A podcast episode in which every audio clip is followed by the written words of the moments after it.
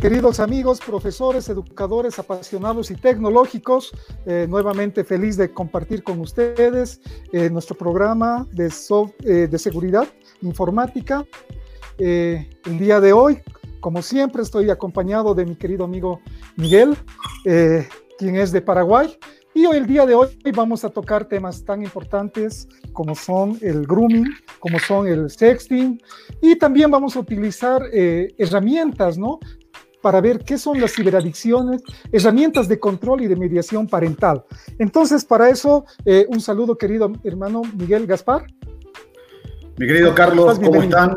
Un placer nuevamente estar junto con ustedes. Antes que nada, agradecerte por el espacio y agradecer la gran cantidad de mensajes de nuestros hermanos allá, eh, preguntando, saludando, felicitando. La verdad que ha sido una gran muestra de cariño que espero poder retribuir con conocimiento y con lo que estamos haciendo. Así es. Eh, además, felices porque el canal de Telegram eh, cada día va creciendo más, ya estamos llegando a los 200 suscriptores, donde se les está pasando siempre información, se les está pasando enlaces, se les está pasando videos y bastante tipo de información pegada a la información. ¿Cómo te está yendo allá en el tema de seguridad, eh, Miguel Ángel? ¿Cómo está Paraguay? Mira, eh, como en toda Latinoamérica, los casos de ciberdelincuencia han subido, sobre todo los casos que tienen a los menores como víctimas, suplantaciones de identidad, de, eh, phishing, sexting, grooming, eh, acoso, violencia, estamos, están a la orden del día. Por día estamos recibiendo entre 10 a 15 llamadas, denuncias, consultas de padres de diferentes puntos del país y estamos trabajando en un, en un pedido eh, para que desde el ministerio salga una, una circular impidiendo que se sigan eh, requiriendo fotos y vídeos de los niños para el tema de las tareas escolares porque hay una gran fuga de información que hemos detectado desde ahí y no es el único lugar, ¿no? Paraguay es también un reflejo de lo que está pasando en Bolivia y creo que en los demás países de Sudamérica. Bien, eh, voy a eh, compartir mi pantalla, eh, voy a hacer una pequeña introducción antes de pasar al tema que tienes tú también preparado. ¿Cómo no, hermano? Dame un segundo. Silencio y micrófono.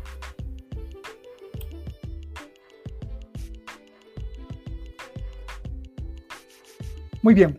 Eh, ¿Qué tenemos preparado para hoy? Hoy vamos a hablar de lo que es eh, el tema de grooming. Vamos a ver, eh, le hemos llamado a esto, ¿no? Los ciberintocables. Quiero comenzar con un ejercicio. Miren, yo tengo, yo tengo dos hijas pequeñas.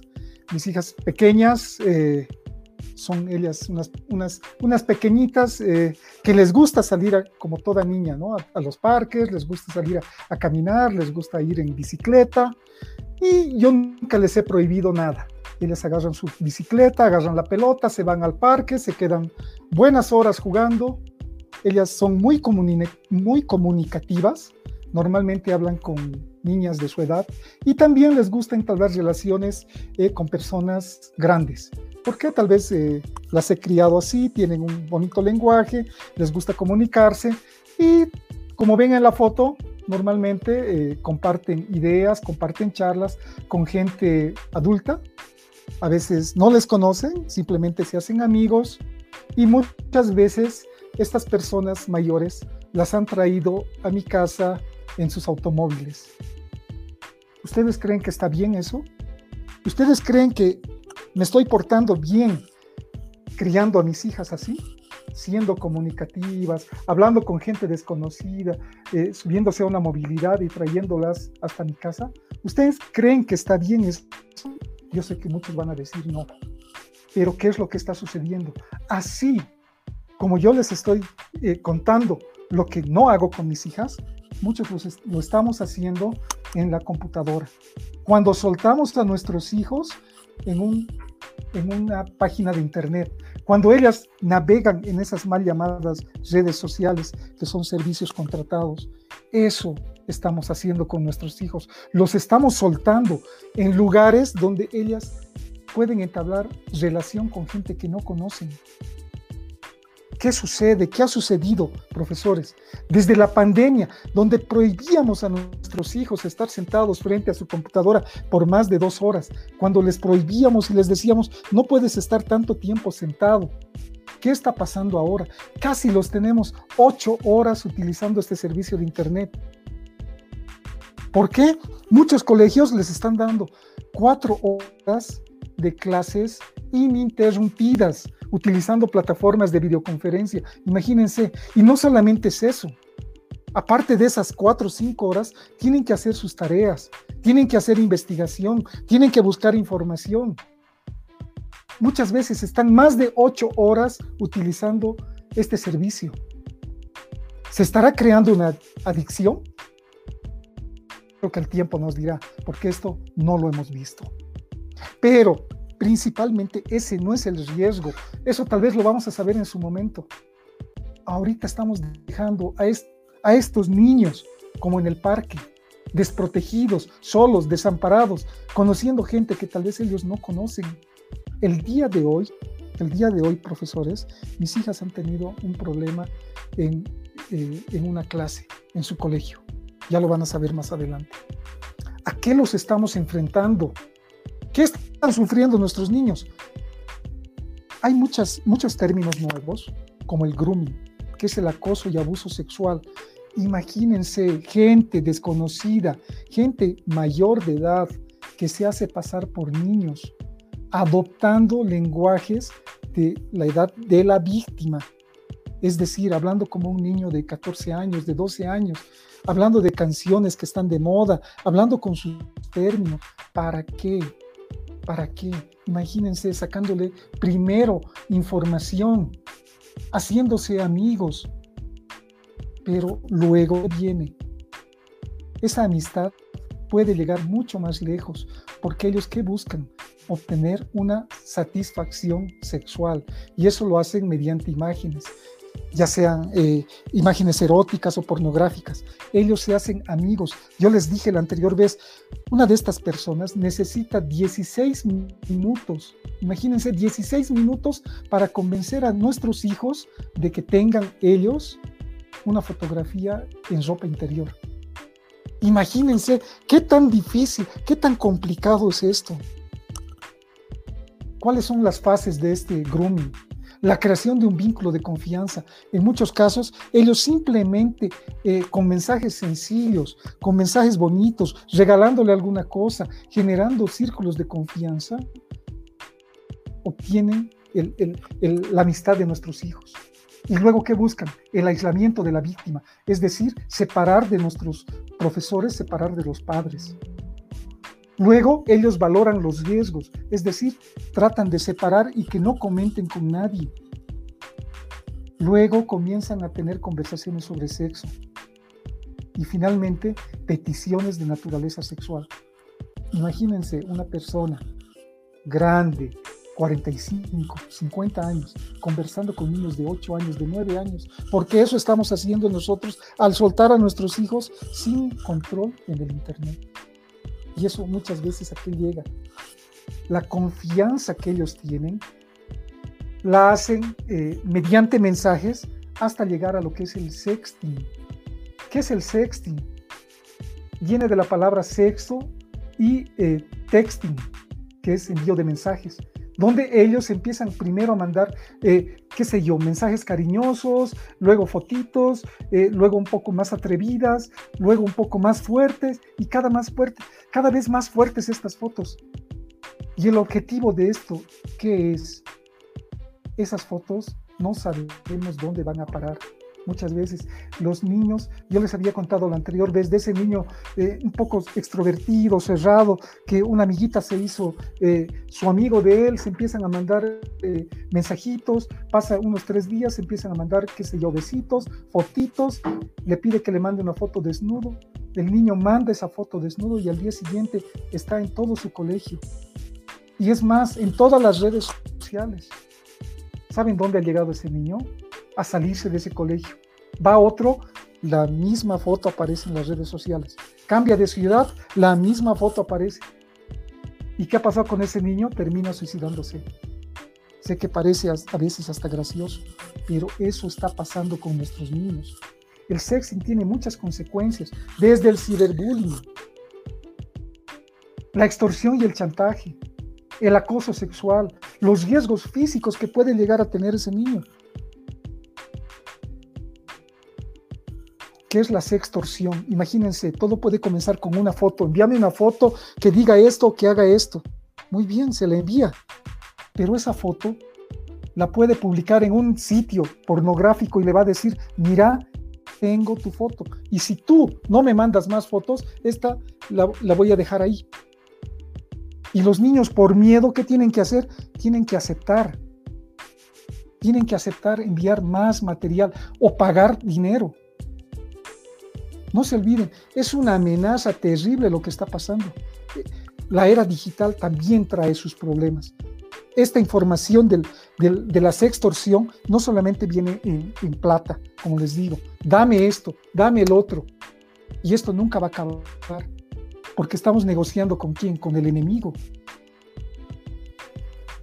¿Qué es el happy slapping?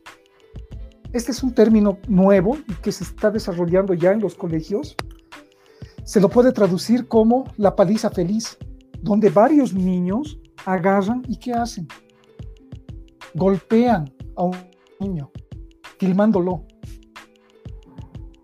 Y el pobre niño soporta este, este, este, daño físico que le están haciendo, y no solamente físico, porque ese, e, e, ese video que lo tienen sus, sus malos amigos, lo difunden mediante tecnologías digitales. Los, llevan a páginas, los llevan a blogs, los llevan a las redes sociales. ¿Para qué? Imagínense, este pequeño niño va a ser golpeado más por otros y no solamente de forma física, sino de una manera social y emocional. ¿Por qué? Porque ese video se vuelve viral. Este tipo de agresión se relaciona directamente con todo lo que estamos hablando, desde un ciberbullying, el ciberacoso. No se olvide, hay una conexión directa, hay tres formas de violencia. Puede ser el acoso escolar, que puede llevar al ciberbullying. Y si el primero es grabado y publicado en Internet, ahí se lo define como happy slap. Exponer al niño o niña a ser ridiculizado también por los internautas lo hace más vulnerable a más ataques. ¿Qué significa? Que este niño que ha sido maltratado en su momento y ese video ha sido subido, va a hacer que mucha más gente abuse de él. Entonces, todas estas cosas eh, queridos amigos, eh, profesores, educadores, tenemos que conocerlas. ¿Cómo se puede afrontar estas cosas? Miren, yo soy una persona grande de edad, pero me van a ver utilizar pues todas las redes sociales. Estoy en Facebook, estoy en Instagram, estoy en TikTok, estoy en todas las redes sociales, porque tengo que aprenderlas, porque yo soy el primer amigo de mis hijas. En todas las redes sociales que ellas tienen, yo tengo que ser el primero en estar. Y a mis hijas les pido, ¿quieres estar en esta red social? Explícame cómo funciona, contame cómo es. Me dice, ellos son mis amigos, él es de mi curso, él es mi tal, está bien. ¿Y cómo funciona? Y ella me explica. Muchas veces le felicito cuando tiene nuevos contactos, pero eso sí, no de extraños. ¿Por qué? Porque, como les dije la anterior vez, utilizo también filtros de control. Y cuando nosotros estamos dentro de las redes sociales, hacemos también presencia social. La gente que anda merodeando y siguiendo a nuestros hijos se da cuenta que tiene a un, eh, a un adulto que siempre va a estar metido en eso. Entonces, apoyemos también a nuestros hijos. No es decir, no, yo no voy a utilizar el Facebook porque no me gusta. No, yo no quiero ser un ser digital, que yo no voy a utilizar el TikTok, que yo no voy a hacer esto tenemos que hacerlo por nuestros hijos, tenemos que hacer por nuestros estudiantes. Se han visto lindos casos de gente que ha sido bien capacitada por sus docentes utilizando el TikTok. Tenemos que saberlo hacer. De eso depende. Entonces, para todos, todos estos problemas que yo les estoy diciendo, todos estos problemas, nuestro amigo eh, Miguel Gaspar nos va a mostrar algunas cosas, algunas herramientas, las cuales nos va a permitir afrontar este tipo de problemas. Querido hermano Miguel, me voy contigo. Muchas gracias, Carlos querido. Voy a compartir la presentación. Si me dices, por favor, si se ve ahora.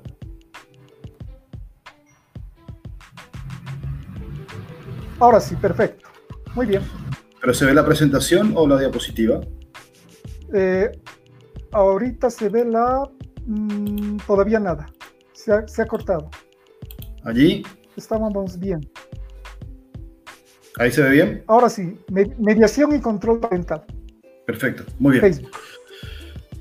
Muy bien, gente. Gracias, Carlos. Eh, como siempre digo en este tipo de entrenamientos, muchas de las cosas que voy a decir son muy fuertes, pero justamente esa es la tarea de los padres, aprender. En eso estoy totalmente de acuerdo con Carlos.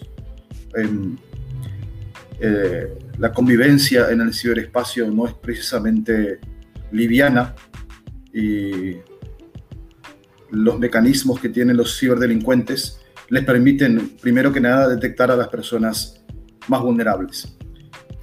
Y voy a comenzar con, con un diálogo que acostumbro tener con un amigo mío que es policía, ciberpolicía en España. Eh, siempre nos gastamos bromas entre los dos porque yo le digo, claro, para vos es fácil porque te vas a recorrer los colegios todo uniformado, los chicos te tienen miedo y bueno, te escuchan. Yo tengo que hacer maravillas para que me escuchen, le digo, ¿no? Y nos contaba él el otro día que se ha vuelto más difícil con el transcurso del tiempo explicarle, por ejemplo, a los niños y sobre todo a las niñas, ¿no? Ellos van y les dicen, nosotros sabemos que a vosotros os gustan las fotografías, se lo dice en español, ¿no? Para cuando lo escuche lo estoy remedando. Pero os pedimos, por favor, que cuando vayáis a tomaros fotografías, no hagáis morritos. Y ustedes se preguntarán, ¿qué son los morritos? ¿Qué son? ¿Qué significa morrito? Es colocar la boca como si fueras a dar un beso para hacer ese gesto de beso a la fotografía. Entonces vos te preguntás, pero ¿por qué no puedo hacer eso? Primero porque sos menor de edad, no tendrías que estar en ese lugar. Y segundo, porque los ciberdelincuentes tienen mecanismos tanto de software, de aplicaciones y equipos hardware de reconocimiento facial que permite identificar ese tipo de gestos y la psicología ha demostrado que las personas que recurren a ese tipo de gestos, sobre todo menores de edad, son más vulnerables que las otras. ¿Me comprenden? Entonces no es simplemente, no estamos hablando de personas improvisadas que están en Internet por molestar. Estamos hablando de una red criminal que tiene los recursos para trazar psicológicamente a nuestros hijos. Quiero que esto se lo metan en la cabeza. Entonces no se trata de prohibir una fotografía haciendo morrito o con el gesto del beso, sino impidiendo que nuestros hijos se expongan innecesariamente ante este tipo de cibercriminales. Bueno, este soy yo, ya me conocen, la, presentación queda a disposición. Esta es nuestra agenda, también la paso por alto rápidamente. Y vamos a comenzar. Yo quiero volver a hacer hincapié en esto porque es una campaña en la cual estamos ya hace dos años y es para que ustedes, padres, docentes, entiendan bien lo que les voy a decir. Eh, este es un pensamiento muy interesante que dice que los pilares que separan al hombre del resto de los animales son la comunicación y la imaginación. Y con esos dos pilares creamos todo lo que tenemos. Nuestros países no existen, los construimos nosotros. El tiempo lo hemos construido nosotros en función a referencias. Entonces imagínense qué éxito tienen hoy cosas como Internet y Netflix que potencian nuevamente la comunicación y la imaginación. Estas son las bases de la cibernética. Cuando ustedes vean la palabra ciber delante de algo, tienen que saber que detrás de todo ese bagaje de tecnología, gente, psicología, aplicaciones, está la necesidad de estudiar el feedback, el retorno en la comunicación para generar control. La palabra clave es control. Entonces, cuando hablamos de ciberespacio, ciberseguridad, ciberadicciones, ciber lo que fuera, estamos hablando de una ciencia que se dedica al control, al estudio del feedback, a la replicación de cómo los seres vivos entre ellos se comunican y poder hacer equipos, máquinas que sirvan en teoría al ser humano. Cuando vean el prefijo ciber delante de algo, piensen que estamos hablando de un complejo sistema para poder controlar, reconocer, identificar lo más básico que tiene el ser humano, que es la comunicación.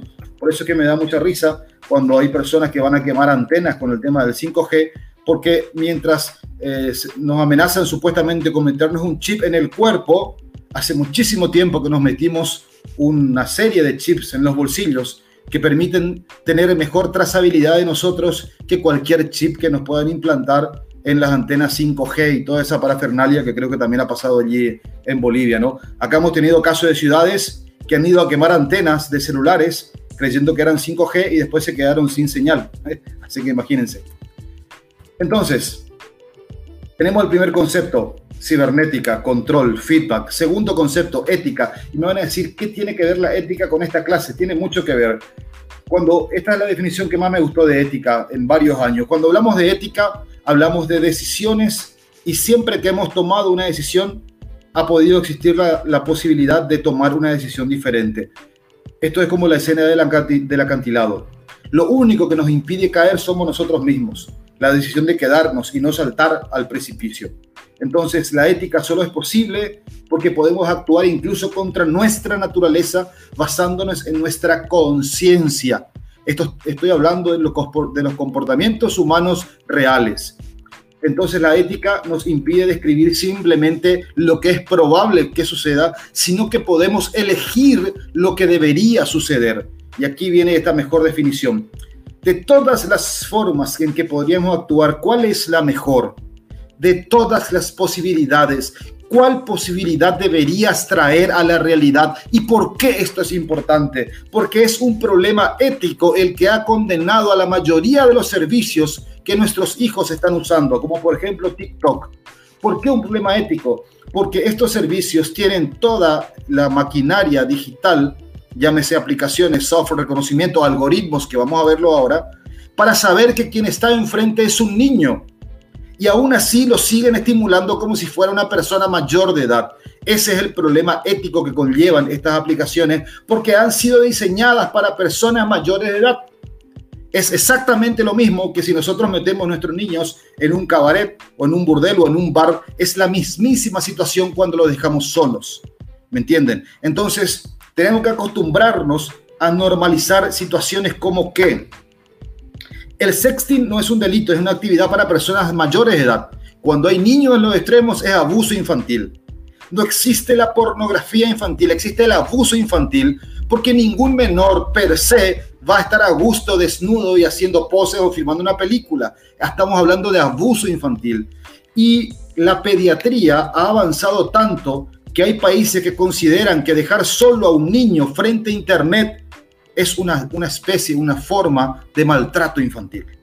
Entonces cuando hablamos de ética, hablamos de que TikTok, Instagram, Snapchat, por ejemplo, que son las redes que más usan nuestros hijos en la región, están siempre en constante pelea contra el término y valores éticos porque tienen la forma de identificar que quien está enfrente es un niño y aún así lo siguen estimulando como si fuera una persona mayor edad. Por esto es que no tienen que dejar a sus hijos solos frente a estos servicios. Esta mañana me desayuné con esta noticia que me llenó de alegría. Alemania prohíbe a WhatsApp recopilación automática de datos. Vamos a Alemania todavía y espero que eso se pueda replicar en nuestros países. ¿Qué quiere decir? que WhatsApp, Instagram y Facebook ya no van a poder recopilar datos automáticamente, arguyendo satisfacción del cliente, justamente por el tema ético, justamente por el tema del tratamiento de los datos. Y eso pasa cuando hay una ley de protección de datos que está a favor de la ciudadanía. Esto para que lo piensen con el tema de sus hijos también. Entonces, nuestro punto de partida, ¿qué son nuestros hijos? Hoy son huérfanos digitales de padres vivos. Son huérfanos digitales de padres vivos hago un pequeño refresh de lo que es dato para que ustedes entiendan. Cuando hablamos de dato nos estamos refiriendo a un símbolo que representa un algo. Esto quiero que se lo graben bien. Un símbolo que representa un algo.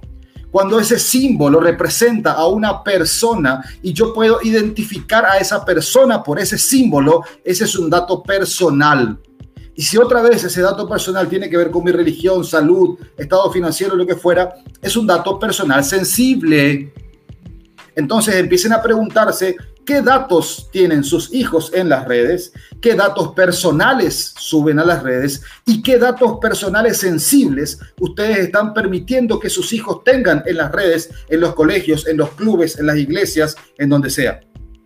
Hagan este ejercicio de saber qué datos que representan a sus hijos y a sus familias están compartiendo ustedes o sus hijos en el escenario digital donde sea que estén. Más allá de los datos también están los metadatos. También quiero que repasemos este concepto. Los metadatos son los datos detrás de los datos. Por ejemplo, para poner un ejemplo, eh, valga la redundancia, si esto es un frasco de mayonesa, mayonesa esa, ¿qué mayonesa?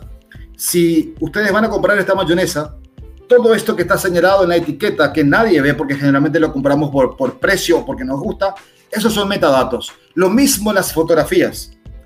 En, otro espacio con más tiempo podremos hacer un laboratorio exclusivamente de esto, pero con una fotografía que se sube a internet, nosotros podemos saber en un laboratorio forense en qué lugar fue tomada esa fotografía, con qué dispositivo, cuándo, y podemos llegar hasta la persona que tomó esa fotografía. De hecho, vamos a ver un caso con una foto de colegio. Entonces, también cuidado con todo lo que se sube, porque no es solamente una foto inocente de la casa, del, niño jugando, la niña jugando, sino que le estás regalando información que está por detrás de la foto que subiste o que subió tu hijo y que vos no sabías que está ahí. Cuidado con los metadatos, hay que tratar las fotos antes de subirlas. Entonces, las tecnologías cambian. Todas estas tecnologías que están acá son más de mi época que las de vuestras. Tengo 46 años y estas tecnologías han dado paso a esto. Ahora, ¿cuál es la principal diferencia entre estas tecnologías y estas tecnologías? La principal diferencia es que estas tecnologías que están ahora están todas interconectadas, que los chicos ya no están solos. ¿sí? Me decía una, una mamá hace un tiempo, tengo que ir al psicólogo llevar a, mi hijo al psicólogo porque está jugando y habla solo, me dice, ¿no? Y le digo yo, ¿y qué, estás jugando? ¿Estás jugando a la pelota? Porque si juega a la pelota y habla solo, estamos mal, ¿no? Me dice, no, estaba jugando en la, en la Play. Ah, no, tu hijo no está solo, lo que tiene que ir al psicólogo sos vos, no tu hijo. Tu hijo está jugando con alguien, está hablando con alguien. Y evidentemente estaba jugando con un señor español de 63 años que incluso le había comprado cosas para el personaje que él tenía. Porque los chicos ahora juegan Free Fire, Fortnite, tienen que prestar atención a esos juegos, porque sus hijos empiezan con un personaje y si después de uno o dos días ven que ese personaje tiene un casco, una espada, un rifle o lo que fuera, esas cosas no se ganan jugando en poco tiempo, se compran o hay que tener muchas horas de juego. Quiere decir que alguien más le está proveyendo de eso. Eso es observación parental, señores. Entonces comiencen a fijarse qué es lo que sus hijos están jugando. Todas estas tecnologías con las que los chicos han nacido están interconectadas. Entonces, Hacemos un mapa de la historia de Internet, que para Latinoamérica es más o menos la misma, Paraguay, Bolivia, Argentina. Vemos que pasamos de 1995, en donde nace el tema de Internet, con las empresas, las páginas web, los procesos, al 2019, donde hablamos de inteligencia artificial, aprendizaje de las máquinas, machine learning, privacidad y los ciber, ciberespacio, ciberseguridad, ciberdefensa, cyber safety, que es otro concepto que vamos a compartir hoy. Pero fíjense que en el medio tenemos cosas como las personas, los móviles en el 2005, los algoritmos que vamos a hablar de que son ahora, los datos en la nube, los sensores. Por esto, esto, esta evolución es la que hace que podamos estar mejor trazados con Z ahora que si una antena comenzara a llovernos chips que van a caernos milagrosamente en el cuerpo para este, distribuir coronavirus y trazarnos como tantos mitos urbanos hay. Esta es la realidad del Internet que están usando ustedes y sus hijos. Esto que está acá es un mapa de Internet que cuando tengan la presentación le dan un clic y van. Esto es 1900, eh, un segundito que no veo acá, ahí está, 1996 y esto es 2016. Esto es 96, esto es 2016. Cada puntito que ven ahí es un una persona conectada a Internet. Y esas que parecen galaxias son Amazon, Google, Microsoft, empresas que tienen su propio ecosistema. Fíjense la evolución. En algún punto de ahí están ustedes, están sus hijos con sus móviles. Entonces somos todos interconectados a un mismo sistema. ¿Está bien? No estamos solos, quiere decir. Y ahora llega el, el, malo de la película, los algoritmos, el cerebro de las redes sociales. Pero ¿qué es un algoritmo? Ahí comienza la, la, la, definición porque la gente cree que cuando hablamos de algoritmo es el malo de la película, es algún monstruo que está metido ahí. Y les voy a contar algo acá entre ustedes y yo mientras me cebo un mate. El algoritmo no tiene que ver ni siquiera con informática. El algoritmo no tiene que ver ni siquiera con informática. Y voy a poner un ejemplo. Supónganse que teníamos un tío neandertal Homo sapiens, que tenía necesidad de llegar a un río. Pero para llegar al río había, tenía que salir de la cueva y pasar por dos velociraptores y un tiranosaurio que andaba siempre dando vueltas, esperando que salga la gente de la cueva para almorzar. Entonces él tenía su estrategia y probaba y miraba hasta que se dio cuenta que saltando un árbol, del árbol a un risco, del risco a un árbol, del árbol al río, podía tener agua. Cuando volvió, ¿qué fue lo que hizo? Le contó eso que hizo al resto de la tribu y la gente volvió a hacer lo mismo que él hizo para volver a tener agua. Eso es un algoritmo. No tiene nada que ver con tecnología. Un algoritmo es una serie de pasos precisos, definidos y finitos para llevar solución a un problema. Eso es un algoritmo, como la receta del cocido quemado en Paraguay, la receta de la arepa en, en Colombia, la receta del charque en Bolivia, lo que fuera. Si una persona recibe esa instrucción y la hace, va a obtener siempre el mismo resultado. Ahora imagínense los algoritmos, esos, esos conjuntos de pasos precisos, definidos y finitos que están dentro de las aplicaciones, dentro de los programas, dentro de los chips, y cuya única finalidad, así como la de nuestro abuelo era recoger agua, es recoger información. No tiene otra cosa que hacer, quiere decir. ¿Me comprenden? Entonces no es que los algoritmos sean los malos de la película, sino que los algoritmos están preparados y diseñados basados en el pensamiento humano por seres humanos para hacer eficientemente su tarea. Y voy a poner un, ejemplo que por ahí no le va a gustar a muchos. Yo no sé cómo está el tema de Uber en Bolivia, después me dirá Carlito. Pero por ejemplo, si ustedes tienen un teléfono y ese teléfono tiene menos del 10% de batería y piden un Uber, el viaje le va a salir más caro que si tuvieran más del 10% de la batería, porque el algoritmo detecta que al tener menos batería ustedes necesitan más el viaje que otra persona que puede llamar a otro servicio. ¿Entienden? Los algoritmos discriminan, por eso es que hoy hablamos de ética en la construcción de algoritmos que recolectan datos personales y por eso es que hablamos de ética cuando los algoritmos de TikTok, Instagram y compañía reconocen que sus hijos son menores y los siguen estimulando como si fueran personas mayores de edad. ¿Por qué el Internet es adictivo? Justamente por eso, porque se forma un rompecabezas con Internet, padres, grupos sociales y hábitos. Todo esto amalgamado por el tema de los algoritmos. Al tener dispositivos que capturan datos y algoritmos que los analizan, es muy posible trazar a las personas. Ahora bien, ¿qué tantos algoritmos hay en redes sociales? Esto se lo voy a pasar rápido, pero quiero que entiendan nada más cuántos ojos hay encima de sus hijos cada vez que se meten en alguna de las redes sociales en donde están siempre. Entonces vamos a revisar. Conocen estos iconos, ¿verdad? Instagram, Telegram, YouTube, Twitter, WhatsApp, Facebook. Entonces la pregunta es, ¿qué son estas cosas? ¿Son redes sociales? ¿Son mensajeros? ¿Es un canal? ¿Es un blogging? No, señores. Así como lo dijimos la vez pasada, lo dijo Carlitos hoy, son servicios y como servicios tienen que ser contratados. Contratados, cuando le dan a aceptar, contratan el servicio y como no leen lo que contratan, le permiten al servicio recolectar información suya, de sus hijos, de su móvil, de su entorno, de lo que fuera. Entonces, tenemos menores de edad consumiendo servicios en la presentación, debajo de cada icono, está el acuerdo legal que nadie lee. Les pido que lo lean cuando lo revisen y van a ver el tema de la edad. Dice 13 años, 14 años, 16 años o la edad legal en el país donde se está consumiendo el servicio, que en Bolivia es 18 años. ¿Sí? Por eso pasa lo que pasa. Ahora bien, esto significa que nuestros hijos son víctimas de algoritmos. Y esta es la conversión que tienen que entender. Las variables se convierten en indicadores y los indicadores generan patrones. Esto es muy importante. Las variables, ¿qué son las variables? La hora que se levanta, el camino que va, la foto que vos subí a la mañana diciendo, llevando a mi hijo a la escuela, me voy por tal parte, hay mucho tráfico, llegando de vacaciones, foto con los amigos, esas son variables y se convierten en indicadores. ¿Indicadores de qué? De comportamiento. Y eso generan patrones patrones que permiten predecir y controlar la situación de cualquier persona, de cualquier familia, de cualquier ciudad, de cualquier país. Por eso que es importante que comencemos a restringir lo que estamos contando. Ninguno de nosotros, creo yo, anda como loco por la calle diciendo, hola, ¿qué tal? Soy Miguel Ángel, hola, ¿qué tal? Soy Carlito, hola, ¿qué tal? Soy fulano. No. Entonces, ¿por qué lo hacemos en las redes sociales? ¿Por qué lo hacemos en Internet? Entonces, en realidad, no hay servicios gratis Olvídense de la palabra gratis al lado de servicios en Internet. Y también olvídense de esto, nosotros, no es cierto que nosotros somos el producto, nosotros somos la materia prima, nuestros datos son el producto, nosotros somos la materia prima, nuestros datos son el producto. Aquí hago un ejemplo de leyes para que la vean y comparen con la situación ahí de su país.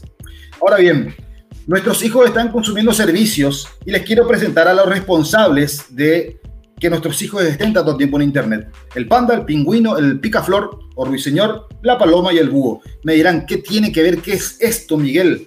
Estos son los nombres claves de los algoritmos que usan las redes sociales, en este caso Google, para poder recolectar información. Algunos hacen recolección geográfica o geoposicionamiento, relaciones, gustos, con quién hablamos, qué es lo que decimos, cómo reaccionamos y cada, uno de, cada una de las redes sociales tiene su propio algoritmo de recolección con un nombre clave. En el caso de Facebook, por ejemplo, los algoritmos de Facebook miden esto en sus hijos.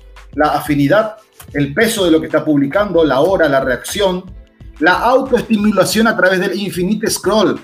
¿Quién puede llegar o quién pudo llegar hasta ahora a la parte de abajo de un Facebook? No se puede, ¿verdad? Porque te va, te va, te va, te va. Bueno, en otros países, en la Unión Europea, este tipo de cosas está prohibido. Multiperfiles, está demostrado que nuestros hijos tienen al menos en promedio, que el 73% de nuestros hijos maneja como promedio entre 3 a 5 perfiles diferentes en una misma red social. ¿Para qué? Para un montón de cosas. Espiarse entre ellos, eh, que no los reconozcan, pero bueno, el gran hermano todo lo ve y sabe que son la misma persona y por supuesto eh, también una estrecha relación con la Agencia Nacional de Seguridad. Y atiendan bien lo que voy a decir. Si yo tengo un contacto mujer, en este caso este, doy este ejemplo porque soy hombre y me gustan las mujeres, para que quede claro, y un contacto mujer ha subido una foto de sus vacaciones en bikini, y yo dejo el puntero del mouse sobre un pecho o sobre una nalga, automáticamente se dispara una serie de advertencias que me empiezan a trazar y a estudiar a mí como un posible depredador sexual para informar a esta gente. La manera en que yo bajo y subo la página, lo que yo abro estimulado por una imagen o por un comentario, todo eso se analiza y se estudia. Ahora imagínense si eso les asusta a ustedes como mayores de edad, lo que ese tipo de estudios puede hacer con nuestros hijos.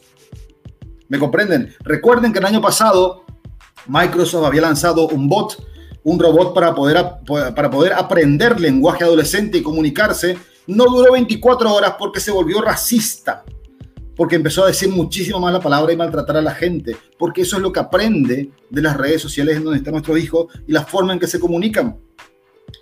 Fuera de eso, ¿qué más tenemos en, en, en Facebook? ¿Solamente este algoritmo que se llama EdFrank? No, el Facebook puede trazar a nuestros hijos por pulsaciones de teclado, por palabras elegidas para reaccionar, por imágenes, por el meme que elijan y por su relación con Instagram o WhatsApp porque es la misma empresa. Otro ejemplo de redes sociales, Instagram, por supuesto. Instagram es la peor red social para adolescentes. Y no lo digo yo, sino que lo dicen las universidades que han estudiado el comportamiento y la psicología infantil y sobre todo adolescente porque les exige mucho, les hace sentir muy presionado por el que dirán y si no hay el acompañamiento adecuado, Instagram condiciona mucho la autoestima de nuestros hijos. ¿Qué tiene, qué tiene Instagram? Justamente esto, compartir, comparar los hashtags, los instant boots que le permiten a nuestros hijos interactuar con otros usuarios, la geolocalización, el inbound de la parte de marketing, el rango etario y, bueno, las ciberadicciones estas cosas son las que generan los algoritmos de Instagram en el comportamiento de nuestros hijos. Más allá de, por supuesto, la biometría, la mayoría tiene un, teléfono con cámara, sensor de huella o lo que fuera que termina también en la red social. Esto es todo lo que tiene, no.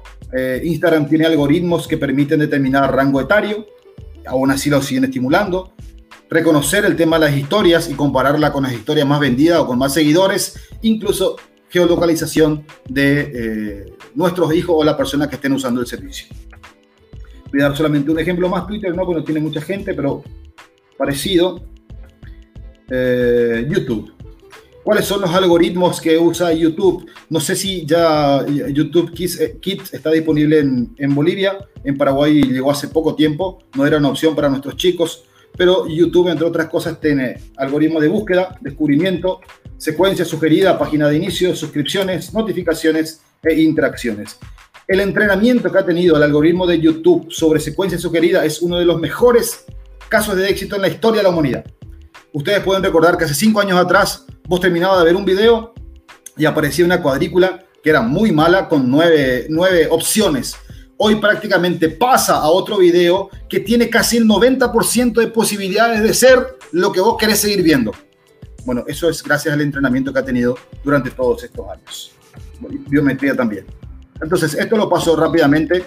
WhatsApp, la misma historia que, que Telegram, que perdón, que Telegram, que Instagram, eh, porque es la misma red social, y Facebook. Son todos algoritmos que están recolectando información y de qué manera. Y Telegram, que a pesar de ser mucho más seguro que WhatsApp, les recomiendo que lo usen, también tiene algunas referencias, pero la diferencia es que las condiciones de seguridad y privacidad están más claras, encriptadas, quedan en el dispositivo y no se comparten con, eh, con la empresa.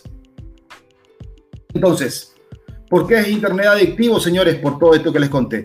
Porque tenemos algoritmos, porque tenemos maneras de no solamente recolectar la información, como ya vimos en la clase anterior, a través de todos los sensores que tienen los dispositivos que tienen nuestros hijos, sino maneras de tratar la información y convertirla en inteligencia de negocios. Eso es lo que no tienen que sacarse de la cabeza. No podemos seguir dejando que nuestros hijos sean la materia prima para inteligencia de negocios y que peor aún, esa información caiga en malas manos, porque seguimos permitiendo que una empresa estimule o sobreestimule a nuestros chicos para seguir vendiendo, entre comillas, su producto. Esa es la razón por la, que, por la cual Internet es adictivo. Algunas cosas no cambian en nuestra época, por ejemplo, el tema de los juegos. Y un ejemplo claro que hacen, hicimos todos, que fue buscar groserías. El tema de las búsquedas en Internet también hace que nuestros hijos generen una curiosidad que si no tienen una mediación parental bien llevada, puede terminar en situaciones indeseables como las tecnoadicciones. ¿Qué son las tecnoadicciones?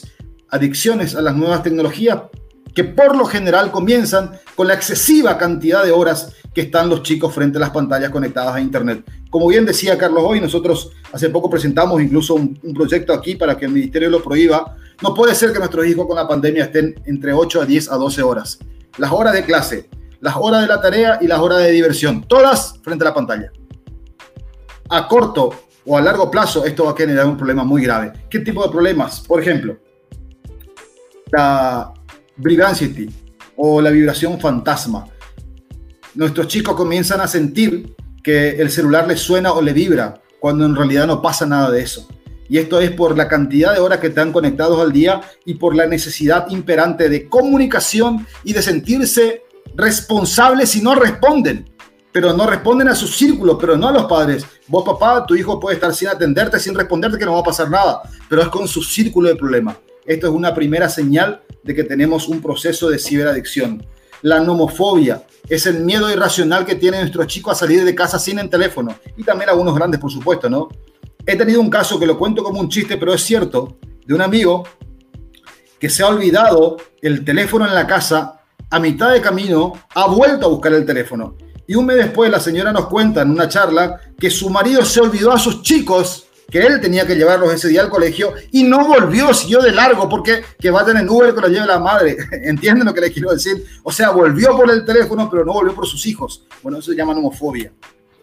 Fabbing, este es el que más detecto. El fabbing o linguneo en, en inglés es el acto de ignorar a alguien eh, por concentrarse en la tecnología móvil. Esto pasa con nuestros chicos. Por eso es que tiene que estar bien reglamentado el tema del uso del teléfono en aula, porque cuando no hay un propósito, ¿qué más va a tener que hacer un docente para que 42 chicos lo atiendan si están con el teléfono en la mano?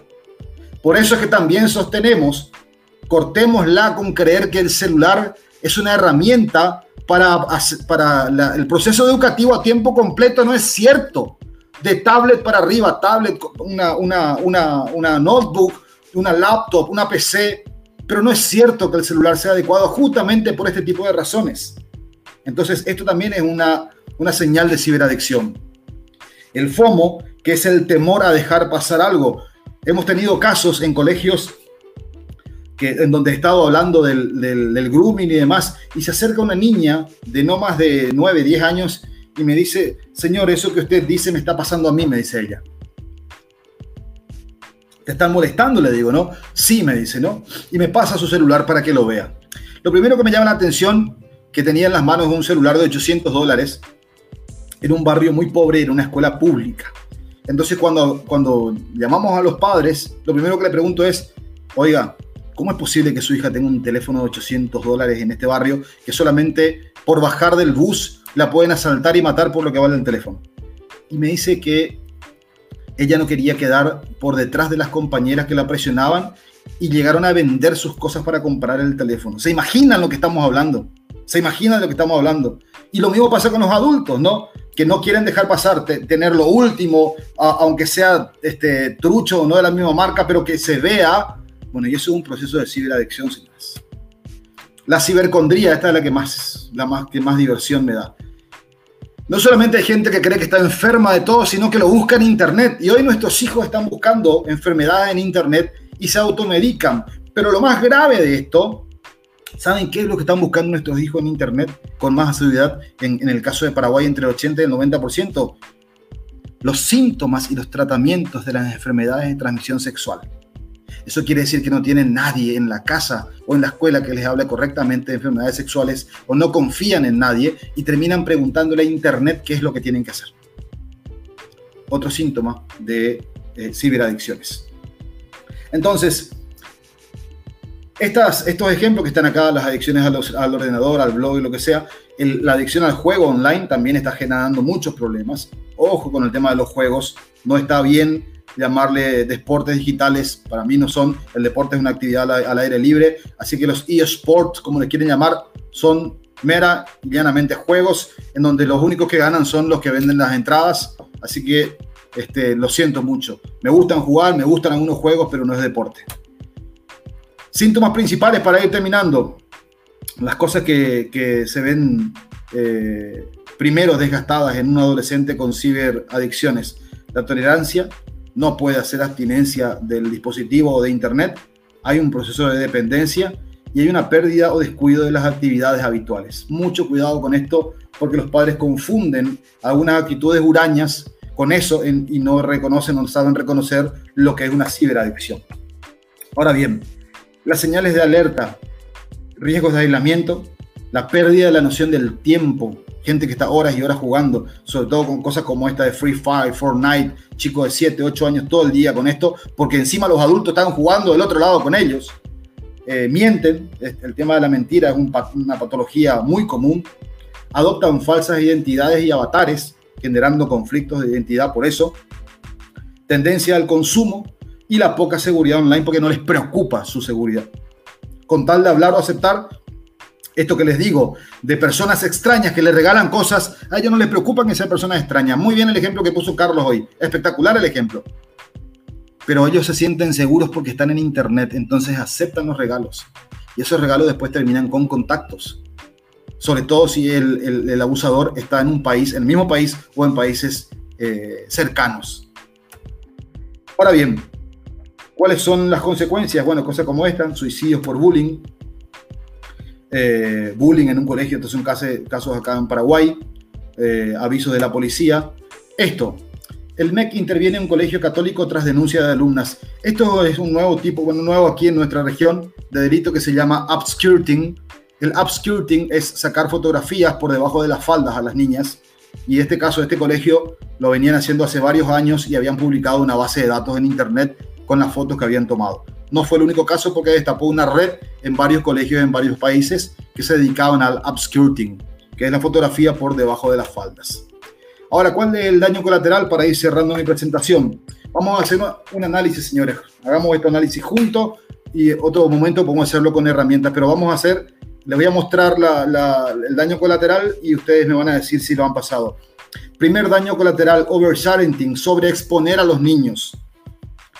Tengo 46 años, repito, de toda mi infancia tengo 14 fotografías, porque antes tomarnos fotografía era un acontecimiento. Mi padre llamaba al fotógrafo y los vecinos se juntaban frente ahí en la vereda para ver cuántas fotografías se tomaban. Hoy en día una criatura antes de nacer ya tiene 4.500 fotografías en estas eh, resonancias magnéticas ecografías de 6D, no sé qué cosa. Y lo peor es que los padres ven esa foto de, de, ese, niño ahí, se parece al abuelo, dicen, yo no sé cómo hacen. Y cuando ese niño nace, tiene 2.300 fotos que le saca el guardia de seguridad, la enfermera, el médico, la mamá, el papá, y lo único que están haciendo es condenando al niño para cuando se integre a la vida digital y a la vida con compañeros, porque alguien va a buscar esas fotos y lo va a avergonzar con esa foto. Eso es sobreexponer la foto de sus hijos. ¿Y por qué, por qué es grave esto? Tomamos este ejemplo. Unos chicos saliendo de, de, una escuela en Argentina. Qué lindo, qué inocente, espectacular. Si yo pienso como atacante, lo primero que digo es, uno, puedo reconocer el escudo del colegio. Dos, el uniforme del colegio. Tres, puedo reconocer porque hay servicios gratuitos, entre ellos los que incluye Google Earth, en donde yo puedo poner fachadas, sobre todo en algunos países, de Argentina tienen servicio, y poder reconocer a través de la fachada de qué colegio se trata. Y en este caso hemos, hemos podido de 1, 2, 3, 4, 5, 6 chicos reconocer este rostro e identificarlo en Instagram. Otro, otro, otro síntoma de daño colateral, el overinforming, sobreinformar sin cuidar la protección. Este es un noticiero local. Perreo en colegio por día la amistad descontrolada, celebración, desata indignación. ¿Qué pudimos hacer con esta foto que tomamos de la tele? Que obviamente la difuminé por los chicos. Pudimos reconocer uniforme, el día en que se tomó para contrastar contra lo que sacábamos, rostro, rostro, rostro, rostro. Esos cuatro personajes fueron fácilmente identificables con herramientas gratuitas. Entonces, ¿Qué es lo peligroso de esta situación de nuestros hijos? La tercera Internet, la Internet que no se ve. Hay tres Internet. La primera, la que usamos todos, www.google.com, ya está Google. La segunda, la Deep Web, es una Internet no indexada, donde no es tan sencillo usar. Y la tercera es la Dark Web, en donde están los peores cibercriminales del mundo y que son capaces de comprar por 100, 150 dólares fotografías de un niño de 3, 4 años sin ropa, en pañales o lo que fuera. Los peores enfermos mentales están ahí, los peores delincuentes. Y ahí terminan las fotos, esas fotos de sus hijos que ustedes no cuidan o que no toman los recaudos de alzar con la debida protección. Google es una poderosa base de datos, así que pueden este, tranquilamente aprender a usarla. Esto lo voy a pasar de largo por el tema del tiempo. Y quiero mostrarles una cosa más en el tiempo, en un segundito. Bien, algunas herramientas. Hay muchísimas herramientas. hermano, estamos, estamos ya con el tiempo sobrepasado. En cinco minutos ya iniciamos el siguiente programa. Ok, ok, ok, eh, perdón. Me, gustaría que eh, lo terminemos de una vez. Ya, si no se va a enganchar el siguiente programa y eh, ya están esperando también los, los demás. Sé, sé, querido Miguel, de que la, seguridad informática nunca va a acabar y muchas veces no le damos la importancia que requiere. Muchos eh, padres de familia, muchos profesores, a veces hacemos caso omiso de lo que está pasando.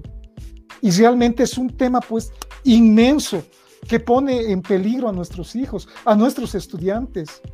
Y también es claro hablar, eh, Miguel, de que cuando el niño no tiene estas herramientas, no tiene un celular, también es acosado. Y esto va por un tema de, de, sociedad, ¿no? Porque sus mismos amigos lo alejan porque él no es del grupo de WhatsApp, porque él no tiene el celular, porque no tiene el juego.